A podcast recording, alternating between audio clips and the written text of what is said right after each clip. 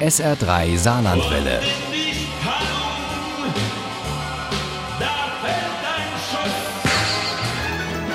Der Krimi-Tipp. Gestern war Nikolaus, morgen ist der zweite Advent. Wir sind mittendrin in der Vorweihnachtszeit und das gilt auch für den SR3 Krimi-Tipp. Heute geht es da um eine besondere Weihnachtsanthologie.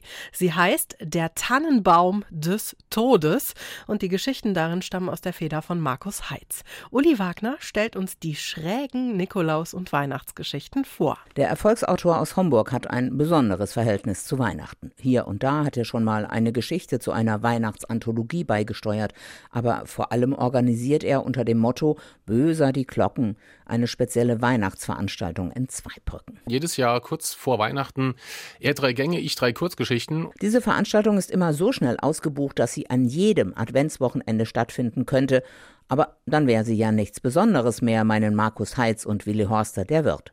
Aber dann wollten sie denen, die draußen bleiben müssen, doch ein kleines Weihnachtsgeschenk machen. Und so entstand diese Anthologie Der Tannenbaum des Todes. Dann geht es um den üblichen Wahnsinn an der Kaufhauskasse, wenn man das vergessen hat. Es geht darum, dass Kinder herausfinden wollten, ob es den echten Weihnachtsmann gibt und was mit diesen Menschen, die verkleidet auf Märkten rumstehen, auf sich hat. Zum Beispiel in der Geschichte Böse Gewürze, die Markus Heitz zusammen mit Christoph Marzi geschrieben hat.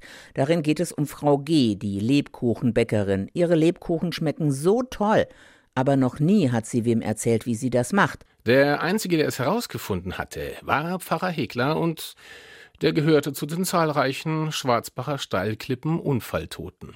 Dabei hat sie von Gewürzen nicht den Hauch einer Ahnung, diese Frau G. Noch schlimmer, sie schätzt sie nicht einmal, sondern sie nutzt einfach, Sie ahnen es schon, eine Fertigmischung. Die gereizten Gewürze katapultierten sich ihr entgegen. Frau G wurde an die Wand genagelt. Da gibt es zum Beispiel eine Geschichte über einen Arbeitgeber, der sich für einen Wohltäter hält, kurz vor Weihnachten alle vor die Tür setzt und trotzdem davon ausgeht, auf dem Weihnachtsmarkt alles für lau zu kriegen. Also es ist wirklich sehr abstrus, sehr durcheinander. Das macht einfach unglaublich viel Spaß, Weihnachten mal äh, aus anderer Perspektive zu sehen und ein bisschen anders anzugehen als sonst. Unheilig geht es auch auf dem Weihnachtsstand von Deko Jupp zu. Dabei sind seine Christbaumkugeln doch so schön. Vor allem eine hat es Hilde angetan, die verfluchte Christbaumkugel. Doch die ist nur zum Anschauen, sagt Deko Jupp. Wenn man sie zu Hause aufhängt, bringt Verderben über Haus und Hof, wie die unheiligen drei Könige damals das Verderben über das Jesus Jesuskind hatten bringen wollen.